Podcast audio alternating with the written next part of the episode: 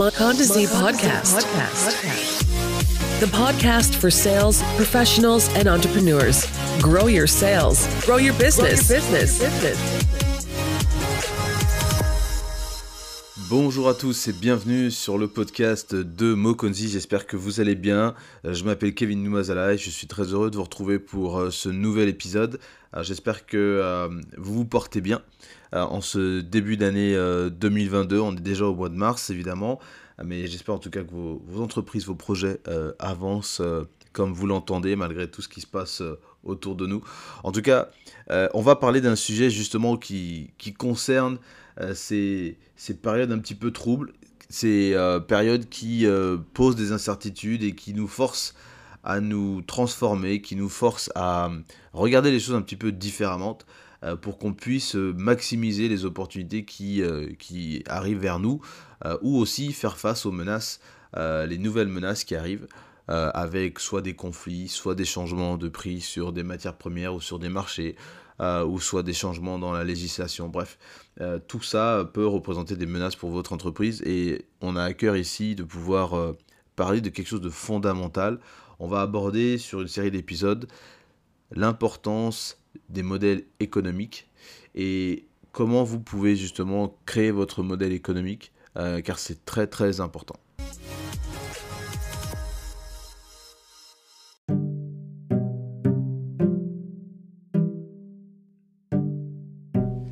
Le podcast de Mokunzi disponible donc sur Apple Podcast, Google Podcast, sur anchor.fm slash Mokunzi Radio et également sur notre site internet euh, le podcast de mokunzi.wordpress.com pour trouver euh, tous nos épisodes sur ces deux plateformes. Vous pouvez commenter, vous pouvez liker, partager aussi.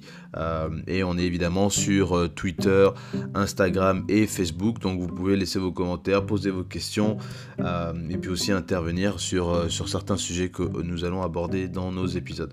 Alors, on va parler de, de modèle économique, ou évidemment, comme on dit en anglais, business model. Euh, on va essayer de regarder ensemble déjà ce que c'est qu'un modèle économique, pourquoi c'est important.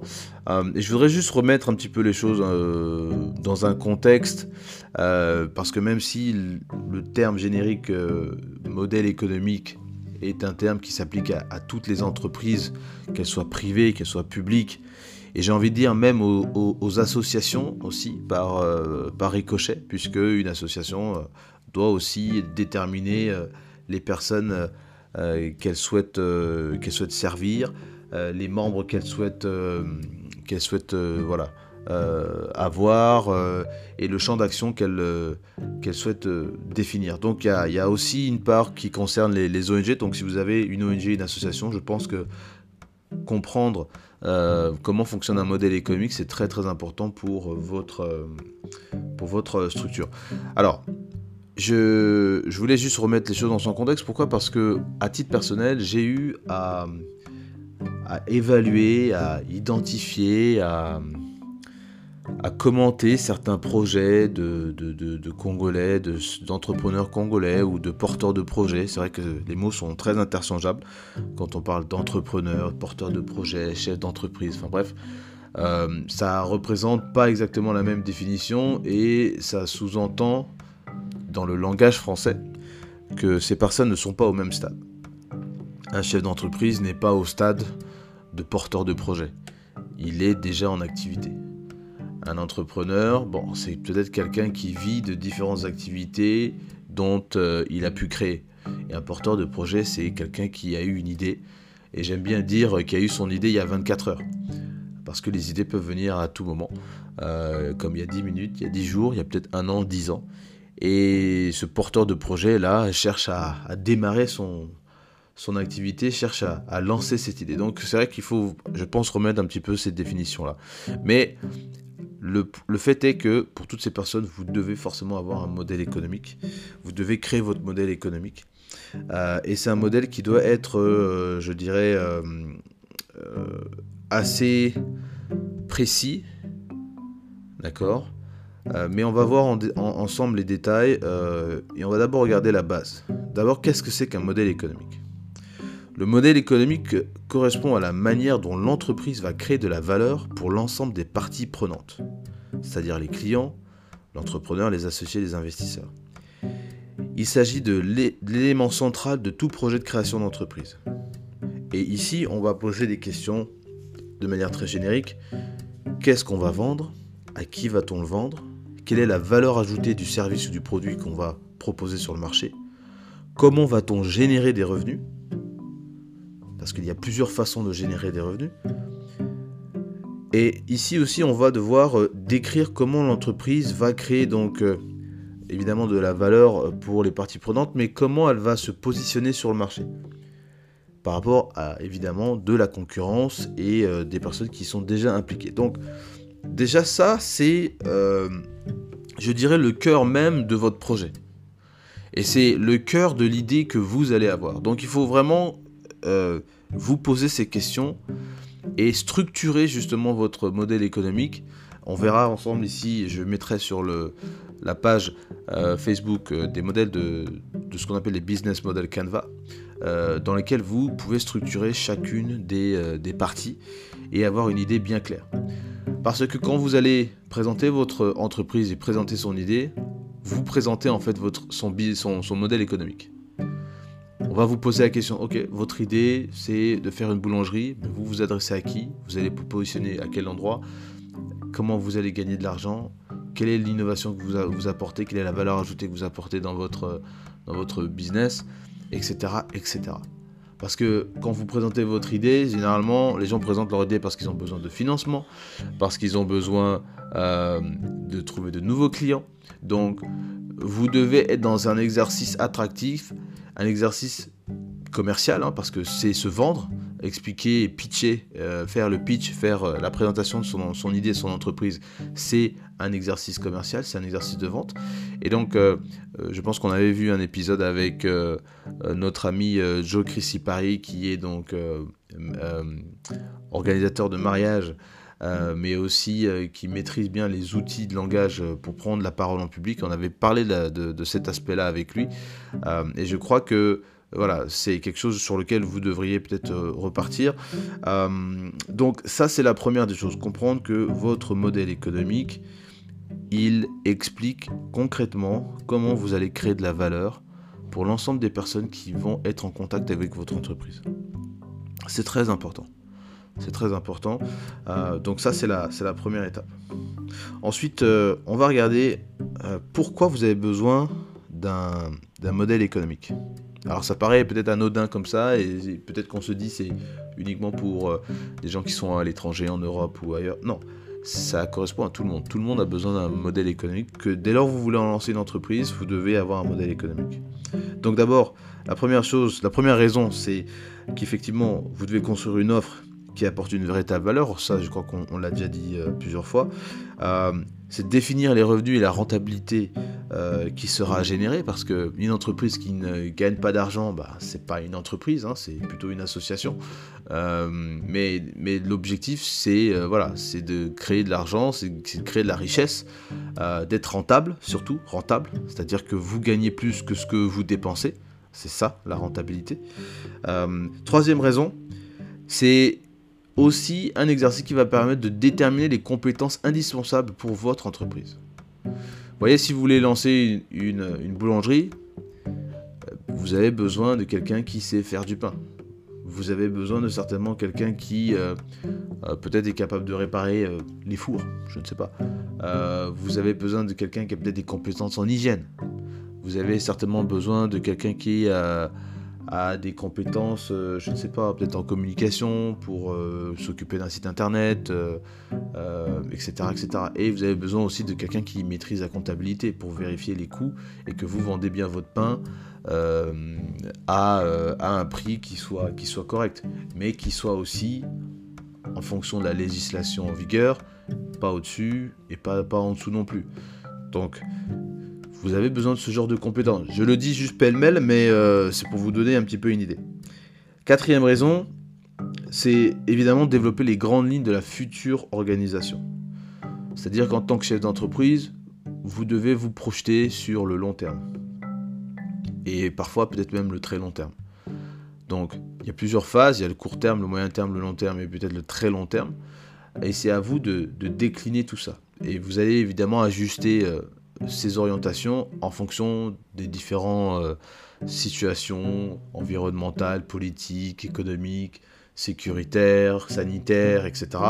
pour que vous puissiez continuer à faire vivre votre business. Donc, euh, le, modèle économique vous impose de, de faire cette, de, vous impose de faire cette réflexion euh, et de trouver les réponses qui correspondent à votre idée. C'est pour ça que moi, j'ai pas de réponse toute faite pour vous maintenant. Euh, parce que ça correspond, les réponses sont différentes en fonction de l'activité que vous souhaitez, vous souhaitez créer. Voilà, on va juste terminer sur cette première partie et on va regarder dans la deuxième partie euh, comment construire son modèle économique, quelles sont les étapes euh, nécessaires pour construire son modèle économique. Il y a plein de ressources disponibles sur Internet, on va essayer d'en parler un petit peu, et euh, pour que vous puissiez avoir une idée plus étoffée, plus claire de comment vous pouvez construire votre modèle économique et savoir si véritablement c'est un modèle qui peut tenir la route compte tenu du, de l'environnement qui existe et dans lequel vous voulez vous déployer.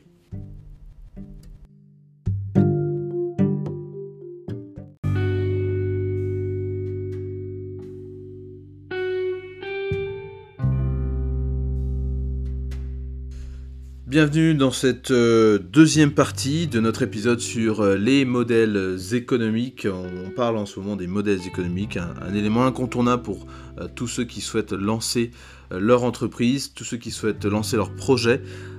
C'est très très important. Je rappelle que notre podcast est disponible sur Google Podcast, Apple Podcast. Vous pouvez vous abonner gratuitement sur ces plateformes et donc télécharger les épisodes ou les écouter en streaming.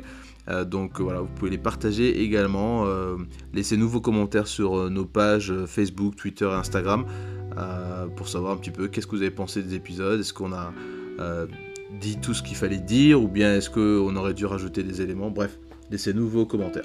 Alors, je voudrais d'abord dire deux choses d'emblée avant de, parler de, comment on développe son propre modèle économique. La première des choses, c'est que le modèle économique, c'est un élément incontournable pour les entreprises, ça je pense que c'est maintenant clair. Et surtout, le modèle économique est un élément qui est structuré et qui est structurant. Il est structuré parce que, on vous le montrera, il y a ce qu'on appelle un canevas, c'est-à-dire une structure euh, qui va vous permettre de, de compléter, je dirais plus ou moins, votre modèle économique structurant parce que ça va vous permettre justement de structurer tout le reste de votre entreprise en fonction justement de ce business model. Donc, évidemment, je ne, je ne, mets, je ne mets pas euh, hors jeu l'idée qu'effectivement un modèle économique évolue et qu'il peut changer, d'accord? Et c'est tout l'enjeu justement euh, du changement de certaines entreprises qui décident de prendre certains virages, euh, qui sont peut-être des virages stratégiques, euh, qui vont leur permettre de trouver de nouvelles croissances, de nouveaux euh, vecteurs euh, de revenus ou de sources de revenus, ou bien ça peut peut-être aussi les mener à leur perte. Et puis il y a aussi tout ce qui se passe à l'extérieur, hein, on le sait bien, il y a des événements géopolitiques, des événements sanitaires, vous avez aussi des changements au niveau de la loi qui peuvent faire que votre modèle économique peut s'effondrer simplement à cause de ces choses-là. Donc, comment vous vous adaptez, ça, ça sera encore toute une question qu'il faudra qu'on puisse aborder ici sur le podcast. Mais pour l'instant, la, première des choses, euh, c'est à tous nos, frères et nos sœurs congolais qui euh, euh, écoutent ce message de bien comprendre que votre modèle économique, il est très important. Et j'ai envie de dire, commencez d'abord par ça avant d'aller écrire un business plan. Parce que le business plan n'est que l'explication du modèle économique dans toutes les sections, euh, dans tous les éléments que vous allez voir, vous allez vous rendre compte que le modèle économique, euh, c'est celui en fait qui prévaut avant même le business plan. Bref, la première, le premier élément, puisque dans le modèle économique il y a neuf éléments, le premier élément c'est évidemment votre marché euh, et précisément les clients à qui vous allez proposer votre bien et service, à savoir où sont-ils? Dans quel segment de marché euh, parle-t-on? Euh, Que font-ils? Quel, est le profit de ces personnes-là? Euh, Parce que c'est très important de savoir qui veut acheter votre produit ou qui en a besoin. Si vous ne savez pas qui en a besoin, vous n'avez pas de produit, vous n'avez pas de marché, vous n'avez rien. Parce que je reprends ce qu'on apprend en économie en première année quand vous commencez un bachelor en économie, la première des choses qu'on vous apprend, c'est l'offre et la demande. Vous, vous représentez l'offre avec votre entreprise. Et la demande, ce sont vos clients. Donc vous devez savoir, est-ce qu'il y a une demande pour votre produit? S'il n'y a pas de demande, il n'y a pas besoin de produit. C'est voilà, c'est juste comme ça. C'est comme ça que les économies de marché fonctionnent. Donc, c'est important de savoir, d'avoir cette question. Il y a différents types de marchés, on ne va pas rentrer dans les détails de chacun de ces types de marchés. Mais que vous soyez sur un marché de masse, un marché diversifié, un marché segmenté ou un marché de niche, vous devez savoir où est-ce que vous vous orientez. Ensuite, le deuxième élément, euh, c'est évidemment euh, la valeur ajoutée. Qu'est-ce que vous proposez à vos clients à travers votre bien et votre service? Qu'est-ce que vous leur proposez concrètement? C'est-à-dire que si votre service existe déjà, qu'est-ce que vous proposez de différent? Comment vous le proposez de manière différente? Et ici, évidemment, ça sera en ligne avec ce qu'on a vu donc, euh, dans le premier bloc, à savoir le marché, à savoir le profil de vos clients, euh, qui eux sont destinés à acheter votre produit. Ou selon vous, on va dire, parce que c'est surtout ça. C'est selon vous, les personnes que vous avez identifiées, c'est ceux qui vont acheter votre produit. Donc la question c'est de savoir, vous proposez quelque chose sur ce marché, euh, est-ce que c'est nouveau? Est-ce que ça apporte une performance particulière? Est-ce que vous pouvez le personnaliser? Euh, Est-ce que euh, c'est un, produit ou un service qui sait exécuter la tâche euh, qu'on lui a donné ou qu'on on, a, on a, on l'a créé pour euh, et quelle est, sa capacité à exécuter la tâche? Est-ce qu'il le fait très bien? Est-ce que c'est une question de prix, de design, de, de, marque? D'accord? Euh, Est-ce que c'est pour réduire des coûts? Est-ce que c'est une accessibilité à une certaine couche de la population? Parce que là aussi encore, on revient sur le marché. Est-ce que votre produit est destiné euh, pour donner l'accessibilité euh, à, une couche de la population qui n'a peut-être pas eu accès à, ce bien service? Je vais prendre un exemple simple. Vous prenez les, fameux téléphones low cost qu'on retrouve à 50 dollars. À qui sont-ils destinés?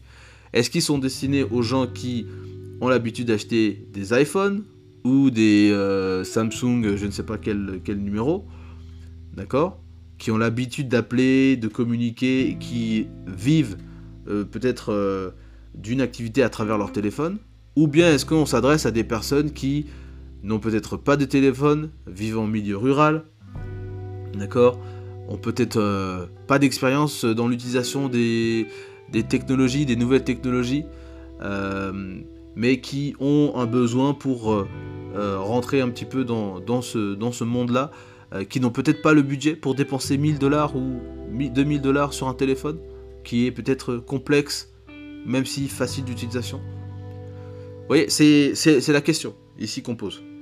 Est-ce que le service, il est plus facile à utiliser ou il est, ou il est plus facile à, il est plus agréable à manipuler? Est-ce que le, le, produit que vous proposez est plus facile, plus agréable à manipuler? Donc, je, donne quelques exemples pour juste parler de la partie de, votre valeur ajoutée à travers votre bien et votre service. Ensuite, le troisième bloc, c'est toute la dimension de la communication donc maintenant que vous avez identifié votre, client, que vous avez identifié votre, valeur ajoutée et ce que vous proposez sur le marché, maintenant il s'agit de savoir quels sont les, canaux de communication que vous allez utiliser pour atteindre cette cible. Euh, c'est ce client type qui correspond donc à ce que vous avez identifié et qui a besoin de votre service ou de votre produit. Donc évidemment, il y a, a plusieurs, manières de toucher, de trouver votre client mais ça va être déterminé par, euh, là où vous allez trouver ce client en fait.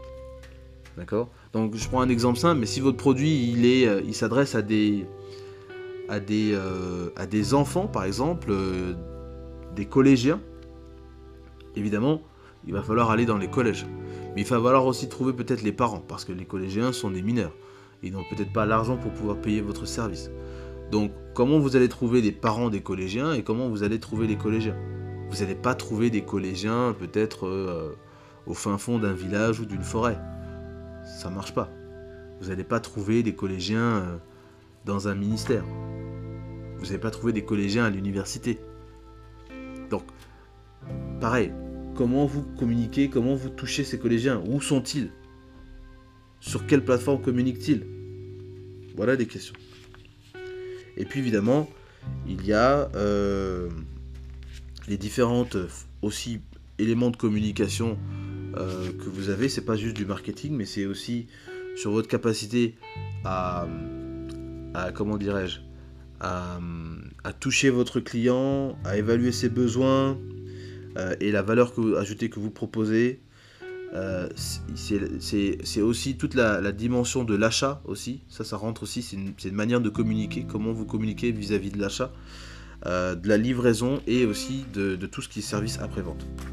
Ensuite, le quatrième élément, ça, ça nous concerne aussi un peu plus pour la vente c'est la relation client. Et je vais aller plus loin en disant que c'est aussi l'expérience client. L'expérience client, elle est, très importante. Quelle est l'expérience que vous définissez pour votre client?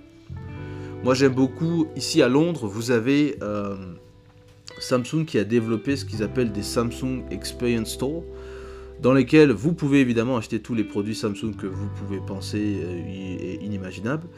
Mais au-delà de ça, vous pouvez en fait euh, expérimenter ou, toucher du doigt l'expérience que Samsung voudrait que vous puissiez obtenir en utilisant leurs produits.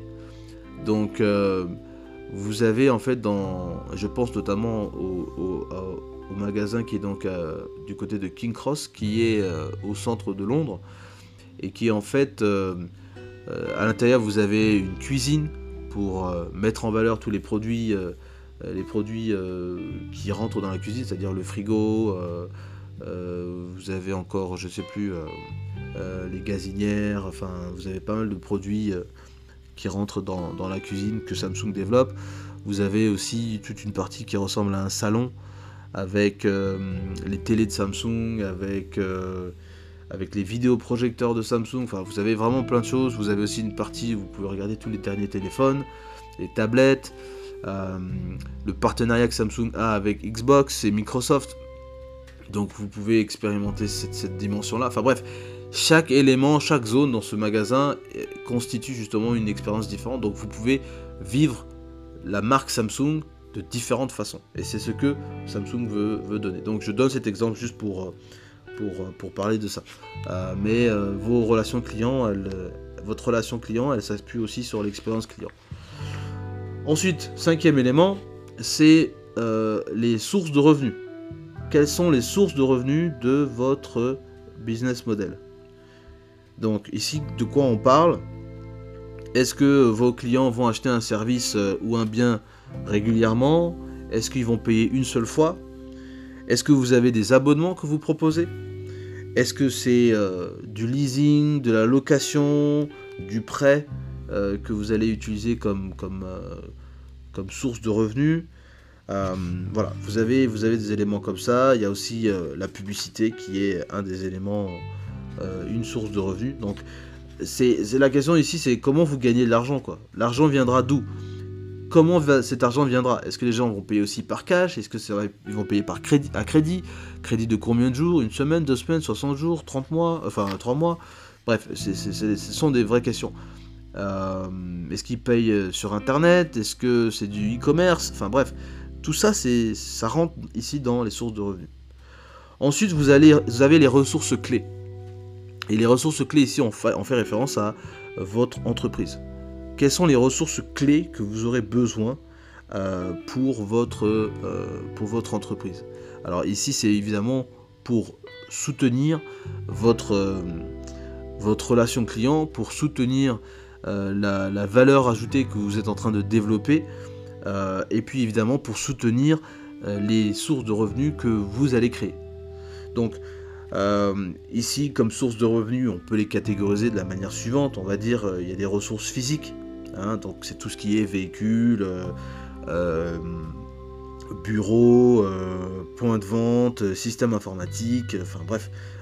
tout ça, ce sont des, des, éléments physiques, des ressources physiques. Vous avez tout ce qui touche aux ressources intellectuelles, donc les marques, euh, les patentes, euh, euh, les, bases de données clients, les contacts, enfin tout ça ça, rentre dans, la, dans, ces ressources intellectuelles. D'accord? Vous avez les ressources humaines, évidemment. Alors moi, j'aime pas trop le mot ressources humaines.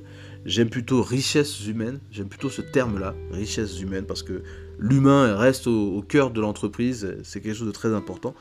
Donc, il faut toujours regarder l'homme, hein, avec un grand H évidemment, l'homme euh, comme étant une richesse et non, euh, et non une ressource dans laquelle on va toujours chercher à l'épuiser, l'épuiser, l'épuiser. Mais une richesse, c'est quelque chose qu'on va cultiver, qu'on va développer, qu'on va entretenir pour qu'elle devienne encore plus importante. Donc voilà, les, richesses humaines, comme je le disais. Et puis évidemment, euh, il y, a, toute la dimension financière. Qu'est-ce que vous aurez besoin comme, argent à court, moyen et long terme pour financer votre activité? Ensuite, euh, le septième bloc, c'est les activités clés. Quelles sont les activités clés que vous allez proposer D'accord euh, Et donc ici, euh, on va parler donc de trois, trois catégories principalement. on va parler donc de la dimension de la production, dans la conception, la fabrication de votre produit ou de votre service. Euh, on va parler de, la résolution de problèmes aussi. D'accord? Est-ce que vous, venez. Euh, euh, votre, une de vos activités, c'est venir pour résoudre un certain nombre de, problèmes et comment, comment vous, résolvez ce problème-là. D'accord? Ça peut être avec de la connaissance, ça peut être avec, des éléments intangibles. Et puis l'autre chose, c'est est-ce que vous avez, vous avez en fait une plateforme ou un réseau qui vous permet de, qui constitue une de vos activités.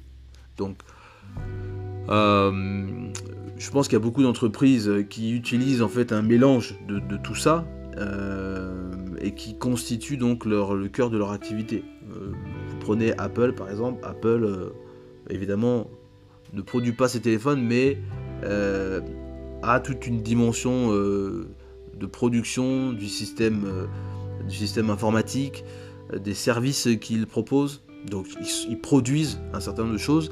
Les applications que vous avez sur un iPhone sont des applications natives, donc c'est des applications qui sont développées par Apple, donc il faut des gens pour les développer.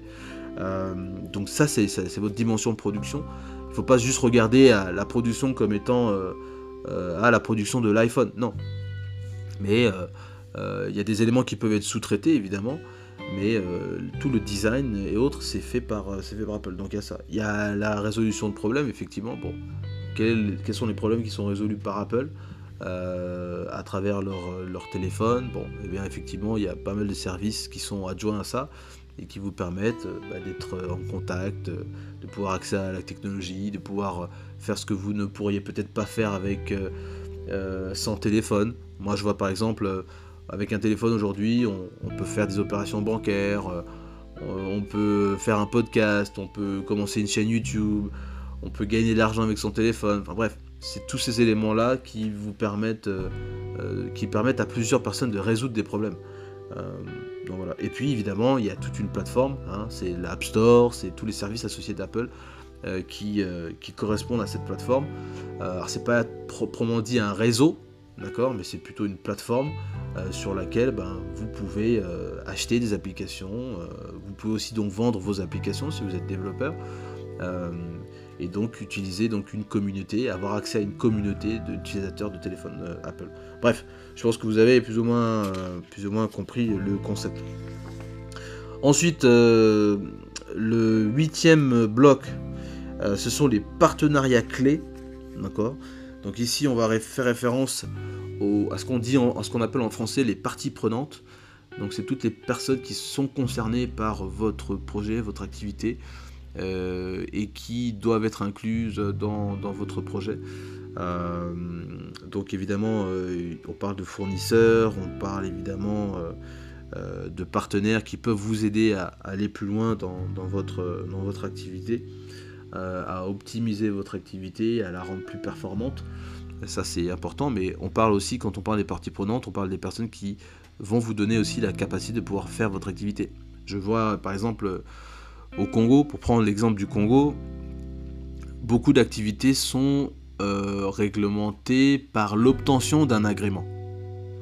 Donc, euh, l'entité ou l'institution qui est chargée de délivrer l'agrément, qu'il soit temporaire ou définitif, pour votre activité est un partenaire, est une partie prenante.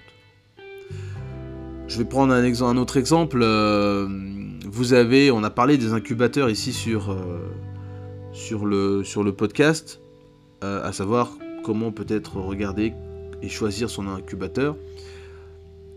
Vous allez vous rendre compte que beaucoup d'incubateurs ont aussi listé un certain nombre de partenaires avec qui ils travaillent.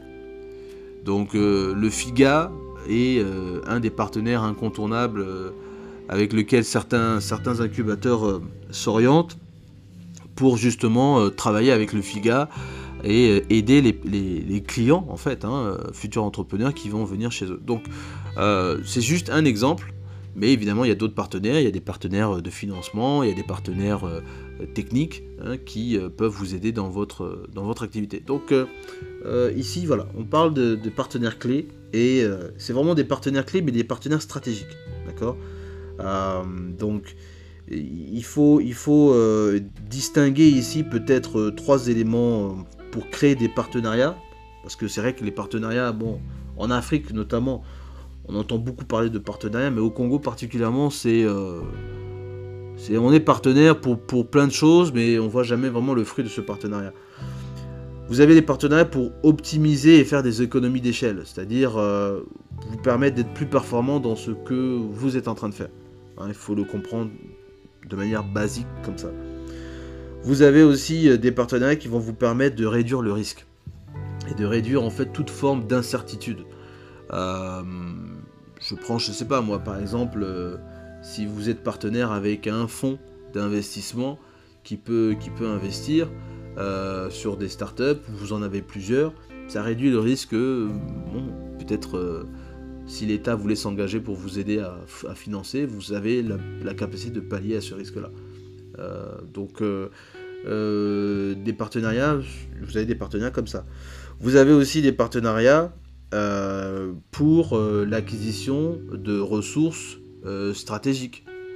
Si vous êtes dans l'agriculture ou que vous êtes dans la transformation de produits agricoles, avoir des partenariats stratégiques avec des, éleveurs ou des, agriculteurs pour qu'ils puissent euh, vous vendre leur production, euh, ça c'est très important.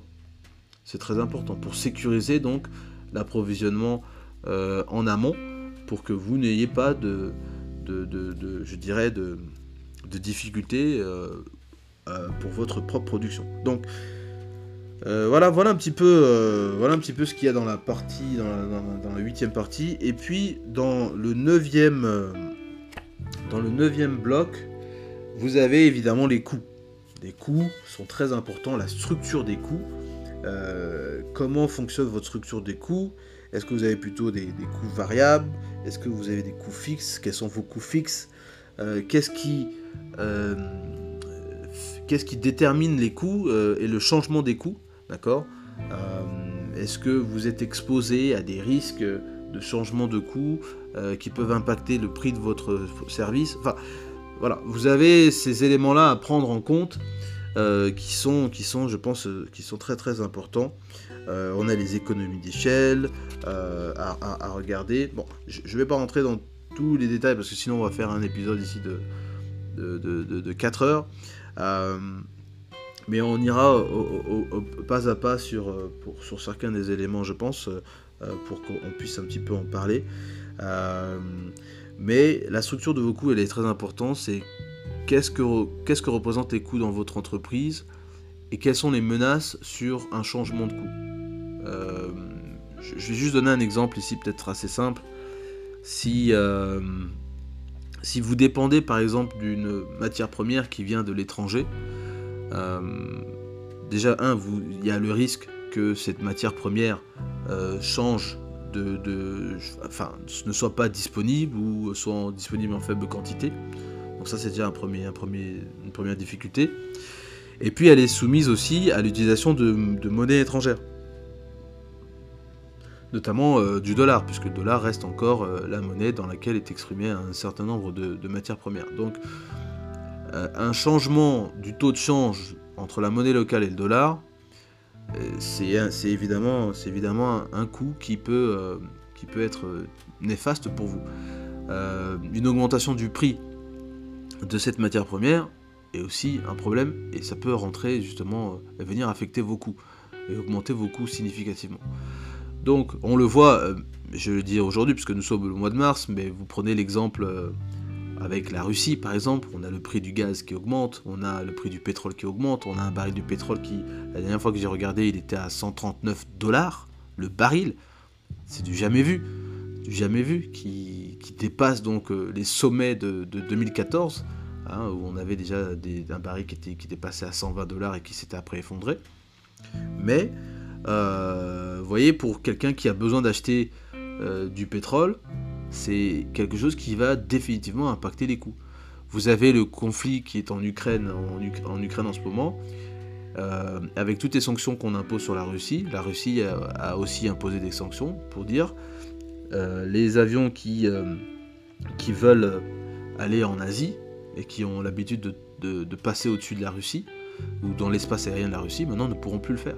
Donc ce qui veut dire que les compagnies aériennes qui veulent aller en Russie doivent prendre d'autres chemins, et des chemins qui, ne sont pas les plus efficaces en termes de, en coûts et de consommation de carburant.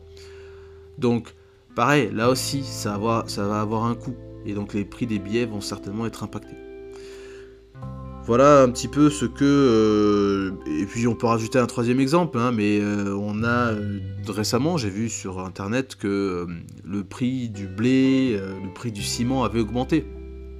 Donc encore une fois, si vous dépendez de, ces deux choses-là, ou d'autres, et que les prix augmentent, bah, ça va forcément affecter vos coûts. Hein, on va avoir ici en Europe un sérieux problème avec le blé, puisque l'Ukraine et la Russie sont, font partie des, plus gros producteurs de blé en Europe. Et donc bah, tout ce qui va être biscuits, céréales, euh, euh, tout ce qui va être aussi pizza, certainement ça va augmenter, euh, les pâtes aussi ça va augmenter. tout ça parce qu'il y a des tensions sur les approvisionnements en blé et puis, et puis voilà. Ok, bah écoutez, en tout cas c'est tout ce que je voulais partager ici avec vous. J'espère que ça a été instructif et informatif pour que vous puissiez mieux appréhender donc euh, euh, le business model. On mettra des visuels sur les pages pour que vous puissiez voir avoir un visuel, hein, parce que là ici on est sur des mots, on est sur des explications, mais vous avez 9, catégories importantes. Hein, votre marché, vous avez la valeur ajoutée que vous proposez, vous avez les, les canaux de communication euh, pour vos euh, euh, clients. Vous avez la relation et l'expérience client. vous avez les sources de revenus. Quelles sont vos sources de revenus? Les ressources clés que vous allez utiliser. Vous avez après les activités clés, les partenariats clés et enfin la structure des coûts. Donc ce sont les neuf euh, éléments que vous trouvez dans un, dans un euh, business model ou dans, un, dans la structure d'un business model euh, pour que vous puissiez voilà, appréhender et préparer votre, votre entreprise. Voilà. N'hésitez pas à laisser vos commentaires sur nos pages Facebook, Twitter et Instagram sur cet épisode. on va continuer à parler du business model tout au long du mois de mars. On souhaite également une très très bonne fête des femmes euh, pour ce mois de mars, pour ce 8 mars 2022. Euh, il faut se battre, continuer à se battre pour euh, les femmes aient leurs droits et puis que ben, on puisse vivre dans une société qui soit toujours plus juste et que chacun puisse avoir des opportunités à sa disposition. Voilà, merci beaucoup, ciao